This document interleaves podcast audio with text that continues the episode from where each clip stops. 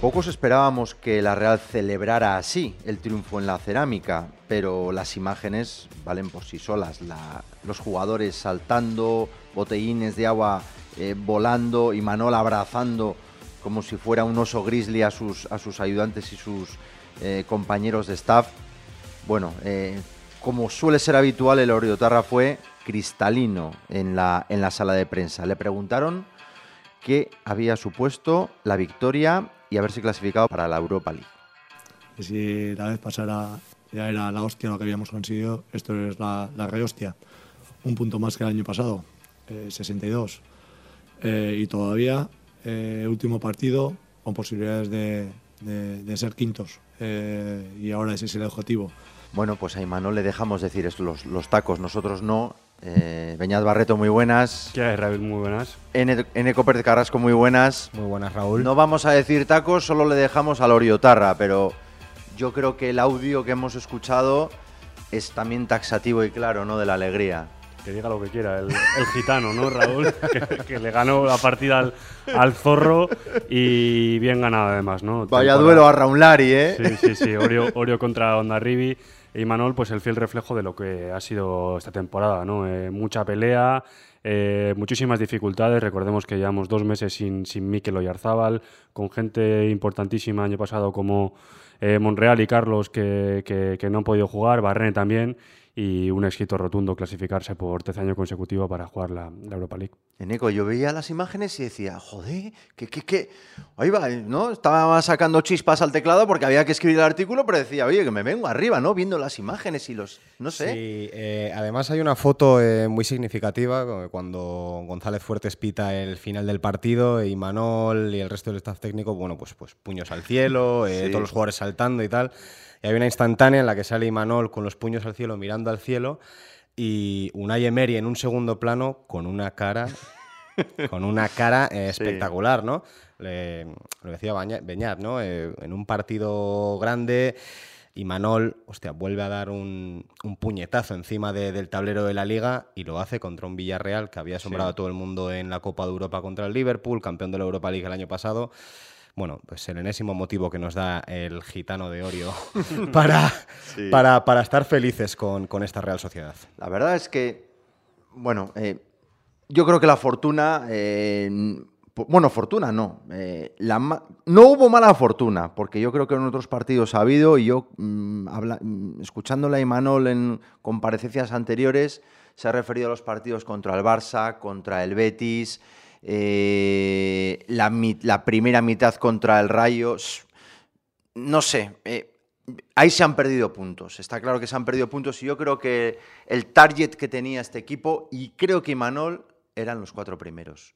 No sé si coincidís con, lo que yo pienso que piensa Imanol, valga, valga la redundancia. Sí, así es, así es. Eh, cualquiera que haya seguido a la Real esta temporada y que haya visto los partidos eh, sabe que, no sé, te podría decir que nos faltan mínimo 5 o 6 puntos por, por, por, partidos en los que se ha empatado o se ha perdido, fallando ocasiones que, que vamos, que solo de recordarlas me, entran escalofríos, ¿no? No solo Isa, que Portu, Sorloz, eh, todo, el, todo el mundo ha fallado ocasiones clarísimas.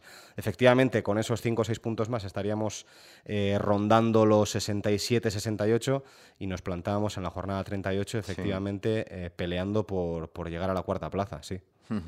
Estoy de acuerdo, pero a media, Raúl, porque al final eh, sí que es cierto que hay partidos que la Real merecía los tres puntos. Eh, el mismo partido el Levante sacas cero, pero la Real hace un partido como para ganarlo, que decir del primer tiempo contra el Rayo, los dos partidos contra el Barça y contra el Betis. Pero al final, Raúl, si vas a las estadísticas, con 39 goles a favor es un milagro que sea sexta. También. Eso es como.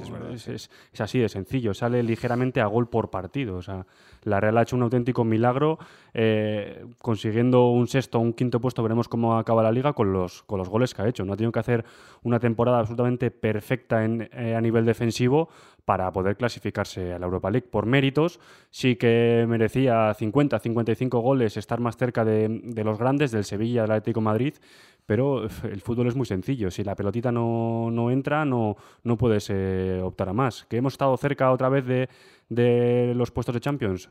Sí, el año pasado decía Manuel, me acuerdo que a final de temporada que, que, el objetivo era ¿no? acercarse a esos equipos grandes, acercarse a, un Sevilla que el año pasado, o Atlético Madrid que también acabó a más de 10 puntos. Pues bueno, ahora parece que, que son menos, pero todavía estamos, estamos un, un escalón por debajo. Martín Zubimendi, goleador, feliz tras el choque. Era todo un equipazo, solo hay que ver con lo que ha hecho en Champions y la verdad que sabíamos que iba a ser muy difícil.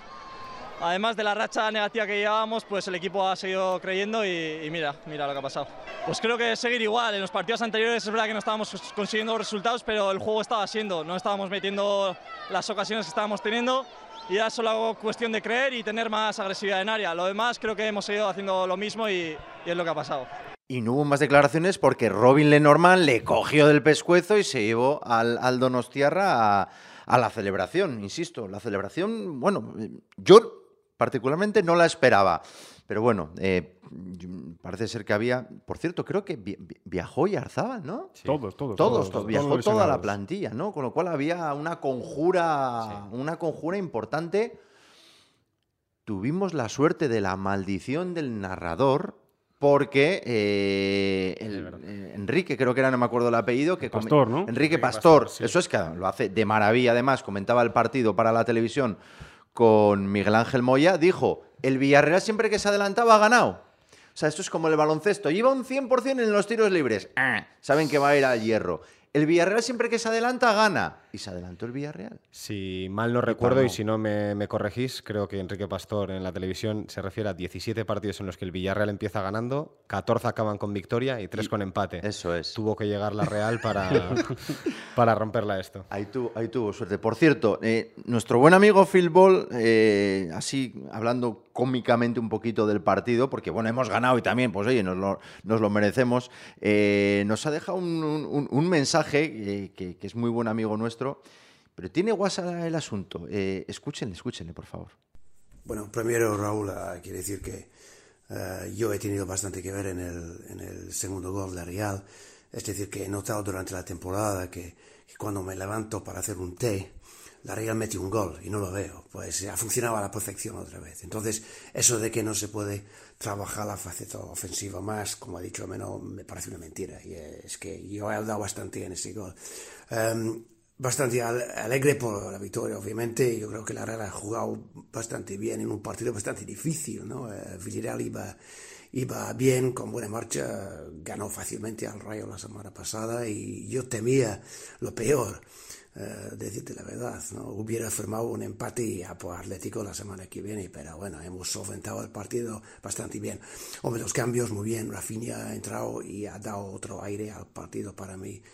Grosabal también, hombre, um, Zaldúa tuvo que irse por la tarjeta, pero en general, pues chapó, uh, muy bien, muy bien. Un partido muy difícil de solventar y lo han hecho muy bien.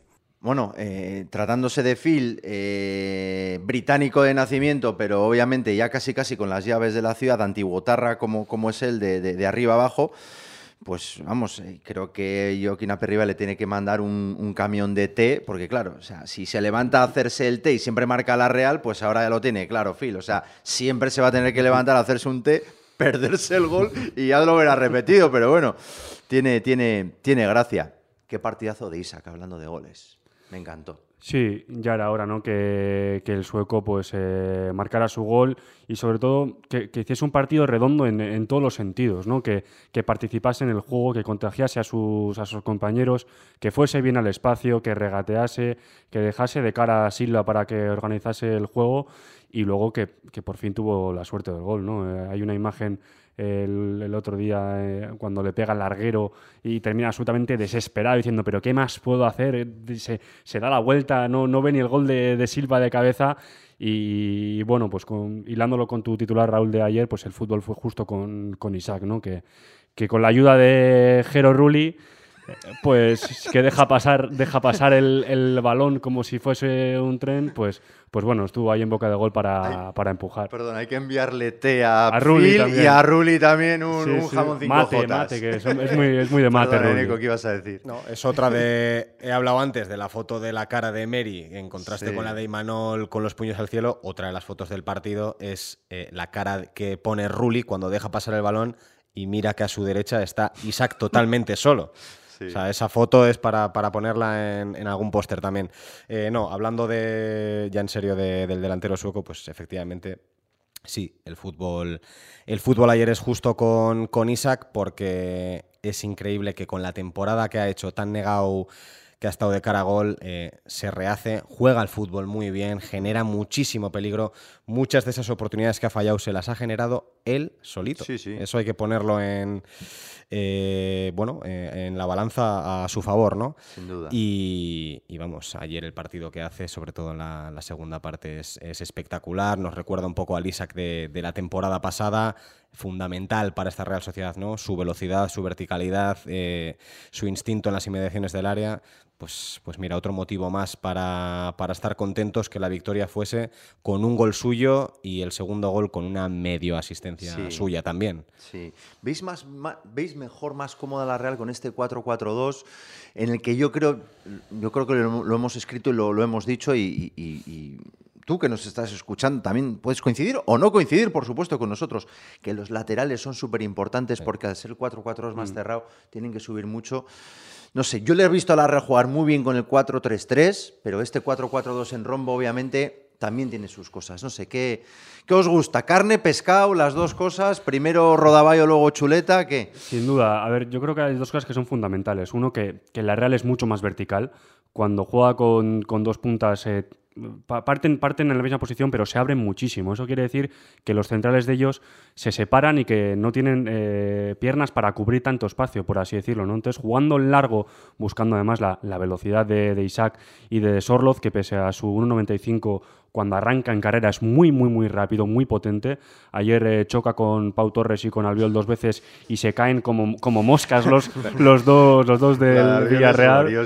Y, y es, es que la Real es mucho más vertical y sobre todo eh, la clave es David Silva, porque cuando a David Silva le dejas, le dejas suelto y sobre todo le, le quitas un poco de tarea defensiva, eh, que tenga que correr mucho menos hacia atrás, sabiendo que tiene a tres escuderos, es- escuderos por detrás eh, cubriéndole las espaldas, eso le permite llegar al Canario al final del partido mucho más fresco, eh, con las ideas mucho más claras, recibe balón y es capaz de, de filtrar pases eh, por dentro.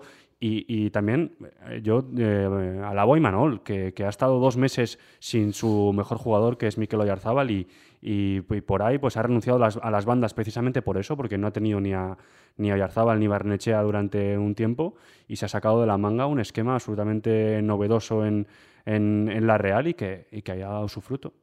A ver, eh, 4-3-3 o 4-4-2, lo cierto es que, como acaba de decir Beñat ahora, eh, al primero que hay que aplaudir es a, es a Imanol por, por saber recomponer el dibujo de una manera tan, tan efectiva como lo ha hecho. Es cierto que ayuda muchísimo tener, eh, para mí, el que podría ser el segundo o tercer mejor eh, conjunto de centrocampistas de, de la liga, porque a ver quién es capaz de juntarte a Zubimendi, a Merino, a Rafinha y a, y a David Silva. ¿no? Es, es un espectáculo. Me estoy acordando ahora de hace dos temporadas el, el 4-3-3 perfecto que tuvimos con Zubeldia, Merino, Odegaard y luego Yarzábal, Portu y Isaco William José. Aquella Real volaba por el campo también, pero claro, es que lo que estamos viendo ahora con este rombo mágico y con dos tíos como Isaac y Sorloz que, que realmente físicamente son un punto superiores a, a la mayoría de defensas a los que se enfrentan, pues no sé yo si en pretemporada le va a generar alguna duda a Imanol de, oye, ¿y si cambio mi 4-3-3 y empiezo a abrirme un poco más a los dos delanteros? Aunque eso también significaría un poco que Olave, Bretos y compañía tuvieran que tirar la caña a otros lados, eh, no lo sé. Yo realmente invito también a la reflexión a vosotros y a, y a los oyentes a decir, oye, es que con este centro del campo eh, igual hay que plantearse eso del 4-3-3 y no sé, no sé, no sé. Hay un dato ya absoluto que es qué va a pasar con Rafinha. Hmm. Sí, Que será un, da- Sí, sí, sí, será sí. un asunto que seguro que ya se ha empezado a trabajar, pero recuerden, Rafinha está cedido por el Paris Saint-Germain, no hay ninguna opción de recompra por parte de la Real, con lo cual la Real y el club galo deberían sentarse a hablar. Lo primero, bueno, es, un- es- es una negociación a tres bandas. ¿Qué quiere Rafinha? ¿Qué pide el PSG? ¿Y qué puede dar la Real? Y si a Rafinha le apetece venir a la Real o le apetece irse a otro equipo. Eso es, eso es así. O quedarse en París. Un pequeño dato, Raúl. eh. Sí. El propio Olave reconoció en, en- en invierno que los contactos con Rafinha comenzaron en octubre. Y, y, y Rafinha vino a la Real, que no me acuerdo si en diciembre o a principios Sí. de enero. Ha sido muy rápido todo. Ha sido muy rápido, sí, Vamos sí. a- llevamos hablando medio año y Así tal. que entiendo que, que, bueno, que ya habrán descolgado el teléfono para hablar con los agentes de, de Rafinha y lo que dices, ¿no? Eh, también el PSG ahora mismo está centrado en, en otras cosas tan importantes como que se eleva el mejor jugador del mundo y no sé si estarán muy preocupados por, por Rafinha, pero la, la Real yo creo que sí que va a intentar fichar al, al brasileño porque el rendimiento que ha dado en, en estos meses ha sido muy bueno y inmediato, que es lo que se pide en una cesión. Mismamente, eh, creo que ayer juega media hora, ¿no? Entran en el 60, Sí, 62 o algo así. Espectacular. Sí. Eh, ahí me quedo con la jugada del minuto 99 o minuto 100 que, que le manda a Pau Torres a- al, al Sí. cuarto de, de su casa de, Sí. de un viaje espectacular de Sí. Rafinha, que, que tiene 10 o 15 centímetros menos que, que Pau Torres, Sí. entra con una agresividad eh, la que requiere el partido en ese momento exacto. Entonces, eh, que tenga la Real ahora mismo un jugador de, de las cualidades de- del hispano brasileño, pues es, es muy positivo y es verdad que sería muy interesante bueno, pues poder contar con él, ¿no? Pero. Pero va a estar complicado porque es un Sí. tío con, con caché en Europa, que no cobrará poco, que el PSG, aunque lo quiera vender no por mucho dinero, pues, pues igual hay que rascarse el bolsillo y 6, 7, 8 millones. Ya veremos, ¿no? Eso Eh, es. Ya veremos. Esto es Latido Churiurdin, el podcast del Diario Vasco. Ya ven qué felices estamos. Eh, Neco Pérez Carrasco, Beñat Barreto, un servidor también. Todos felicísimos porque la Real hizo un partidazo contra el Villarreal. Eh, logró remontar, se hizo acreedor a los tres puntos, jugó muy bien y la alegría desbordada de los, de los jugadores y del cuerpo técnico.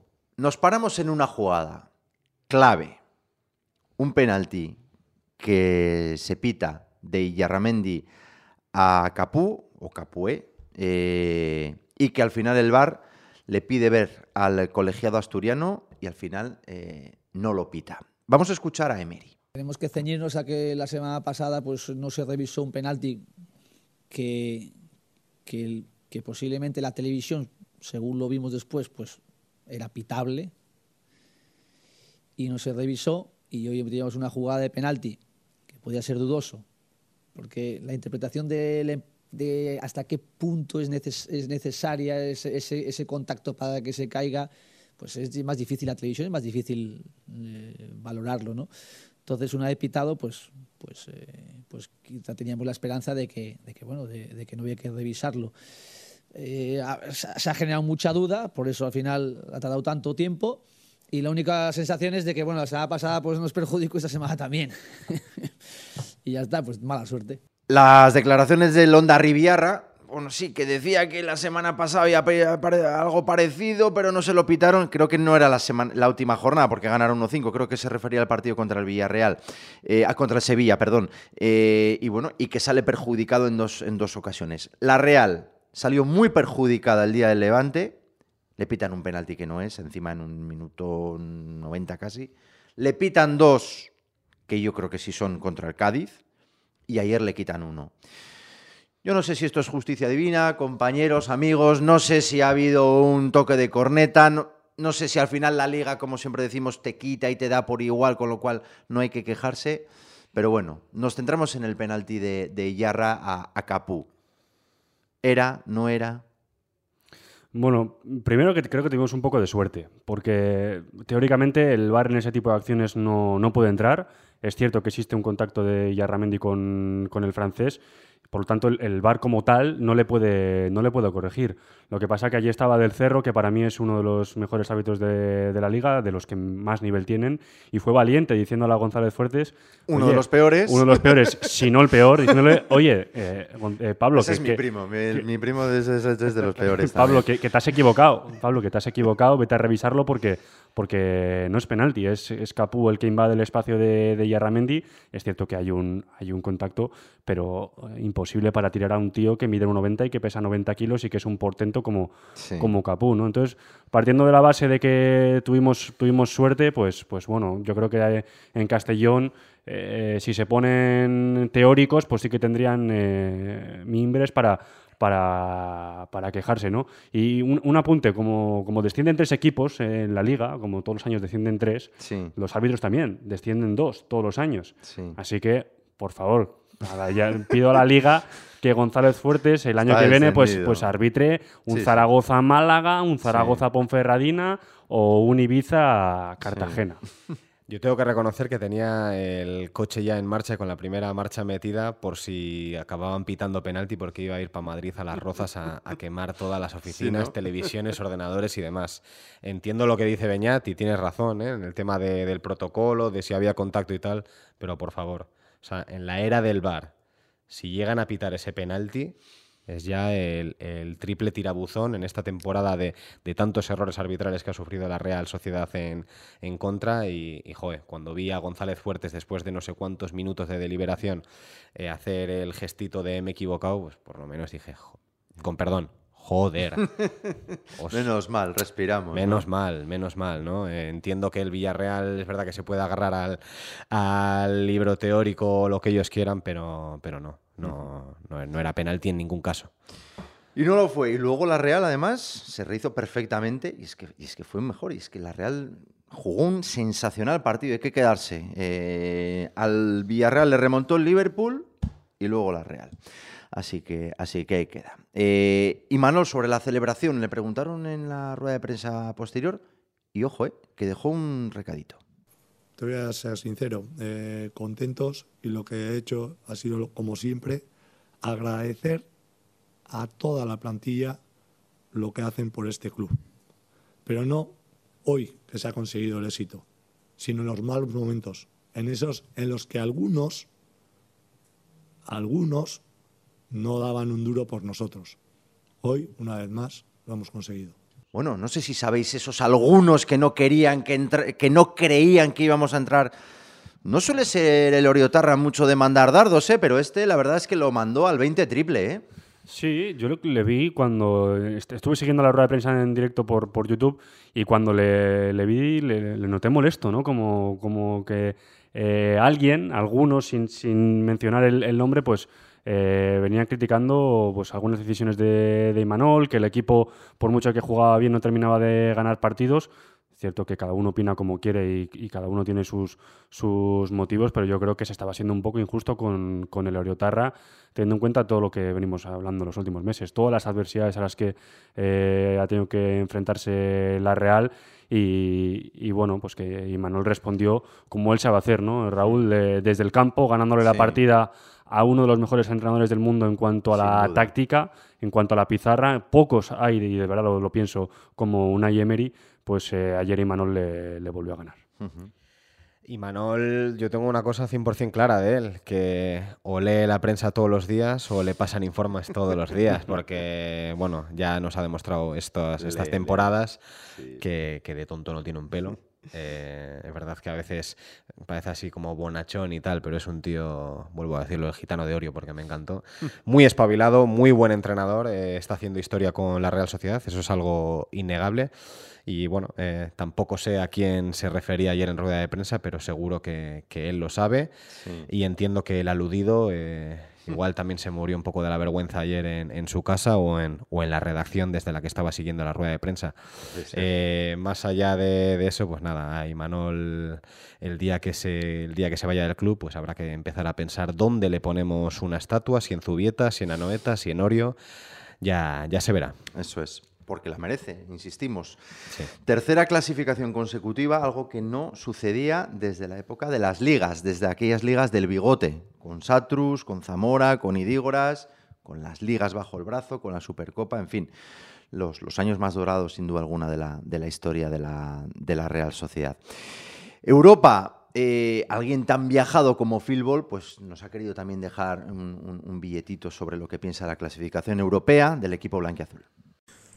Hombre, en cuanto a Europa, obviamente es una alegría, ¿no? De, de haber conseguido eso por tercer año consecutivo y creo que algo dice sobre la marcha salarial en general, ¿no? Y la gente iba diciendo que, bueno, si, está, si estamos en la Conference League, pues bien, pero yo creo que realmente la gente estaba mintiendo, ¿no? Quería que estuviéramos en, eh, en la Europa League y lo hemos logrado.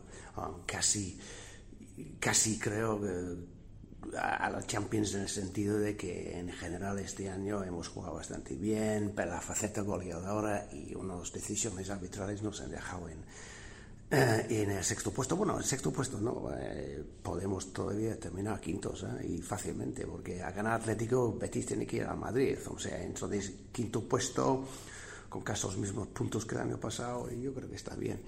Eh, el lado económico obviamente va a estar beneficiado por, otra vez por estar en Europa y creo que la Real tiene que invertir en algo, puede ser ir un tipo Juanmi, es mi opinión, pero bueno, vamos a ver, ¿no? Y, pero bueno, chapo, ¿no? Yo creo que ha sido una temporada bastante buena, un poco frustrante en casa con la escasez de goles, pero en general la Real me ha gustado y he, he intentado, ha intentado jugar he intentado hacer su cosa y al final yo creo que eh, hay que celebrarlo y eh, la semana que viene va a estar un partido bastante cómodo e interesante contra Atlético y no vamos a estar comiendo las uñas, ¿no?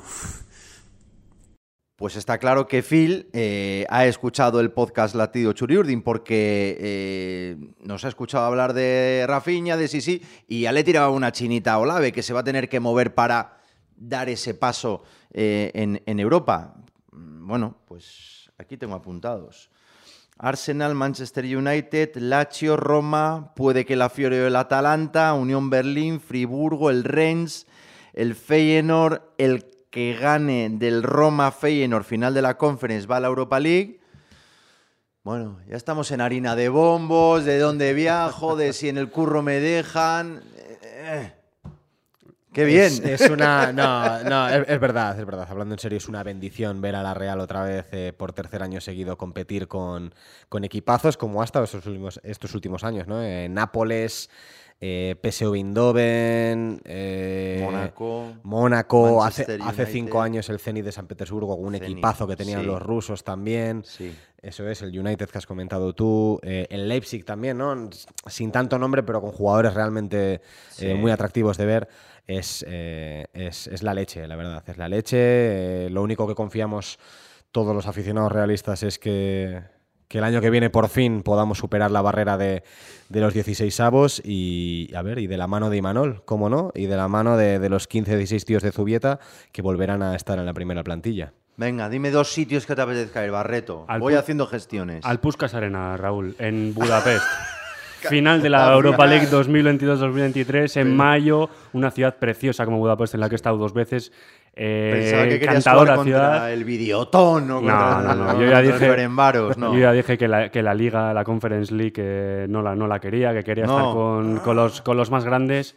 Y bueno, hay vuelos directos desde Loyu a, a Budapest. Sí, lo sé. Bien. Importante, importante. Bien. Así que bueno, me apunto, voy a pedir fiesta para esa final de, de, de Puskás Arena del año que viene. Eso va a ser una negociación Duro, peor, peor que la de Rafinha. que la de Rafinha con el jeque. Eh, ¿Algún sitio especial que nos pidamos en ECO? A mí me encantaría ir a, a Inglaterra, Inglaterra, a algún estadio de la Premier League.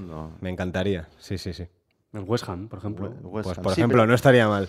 Eh, tiene pinta que puede ser Arsenal y United. El United ya No nos vamos a quejar tampoco. Bueno, un viaje a Londres no está mal, ¿no? Algo No así, estaría pero mal, Bueno, no. cual- cual- cual- cualquier sitio es bueno.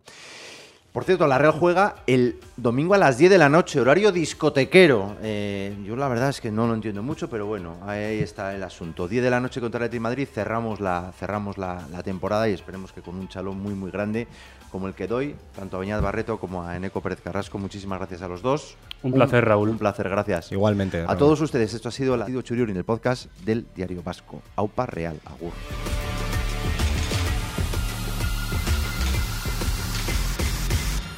Latido Churiurdin.